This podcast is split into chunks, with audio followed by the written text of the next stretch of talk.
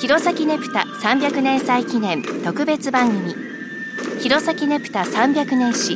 ねぷたのお話。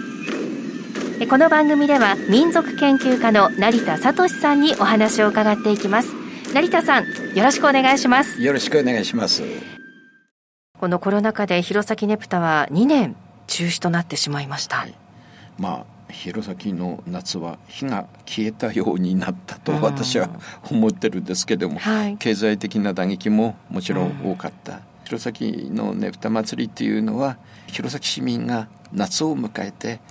あるいは夏をまた送るためになくてはならないもの。短い北国の夏夏に、えー、ねぷたにエネルギーを費やしてきた、うん、注いできた。と私は考えてるわけですね。で今現在弘前市民はねぷたの本来由来とされる眠り流しという意味でねぷたを行ってるわけではないですね、はい、それはもう唐の昔にその意味は失われてるわけです、うん、ただ今なおねぷたを続けているっていうのはそれなりの意味を持ってると、えー、考えられます、ね、はいでまあねふたのいつも魅力っていうのは何だろうかと思うんですけどまあ一つはおそらく灯籠の美しさということだと思うんですけれども毎年同じ時期に繰り返し行われることであって弘前市民はそのねぷたに季節感を感じるわけですね。で体内時計のように夏のねぷたは一年の暦の中に、はい、体の中に刷り込まれてるような気がします。ってだらだらと一年を過ごすのではなくて夏の暑い盛りにねぷたへエネルギーを注ぐ。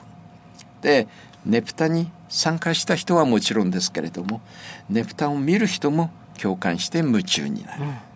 どこの祭りでも、えー、そうなんですけれども、えー、祭りが終わると先ほど話したように祭りをやったという達成感、はい、何かしらすがすがしい気分になる。で来年のねぷたをまた楽しみということがずっと続いてきたんですね。で弘前から例えば東京に、はい、都会に出た、えー、若者がやはりねぷたの時期になるとおそらく頭の中に「あ 今頃弘前でねぷたこでじゃべな」というふうに思う。で弘前をこういうふうに離れていった人たちはねぷたにおそらくふるさとを感じて、うん、夏が来るたんびにねぷたのことを懐かしく思い出すのではないかと思います。うん、で、ね、今年は2年ぶりに弘前ねぷた祭りが行われました。でそして300年祭も開催されました。でいつもの弘前の夏が戻ってきた。市民は爽快な気分に私は満たされたと思ってます。うん、で弘前市全体が活性化されたと。そう思ってます。ね、実際に今年は2年ぶりの、えー、弘前ねぷた祭りということで、まあ、弘前ねぷた300年祭も開催ということで、はいはい、それでまたいつもの夏がやってきた。あの寂しかった夏も、歴史上も残っていくんだろうなと、はい、この先100年また200年とその中でもしかしたらこうやってコロナ禍のねぷた祭りっていうのが振り返られる時が来るのかもしれないですね。はい、そうですね。ずっと続くであろう弘前ねぷた。えこの時間は弘前ねぷた300年祭ということで、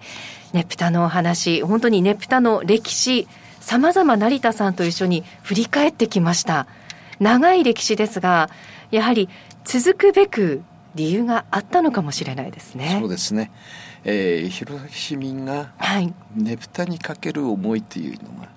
えー、多分一つはですねねぷたは自由な部分があるからいいと思うんですよ。うん、これが神社やお寺の祭礼だと制限がつきますよね、はい、こうではならない。ねぷたはわりかしと自由だったんですよ。ですから自分たちでこうやろうというのがどんどん変わってきてしかも美しい楽しい、はい、えー、そういう祭りに作り上げてきたんだと思うんですね。自分たちが作り上げてきた祭り、はい。はい、そして伝統をやはり守りながらもこれからまた進化していくかもしれませんね。しれませんね。はい、えー、ここまでお話を伺ってきました。成田さんねぷたのお話本当に楽しく私も勉強になりました。ありがとうございました、はい、どうも失礼しました。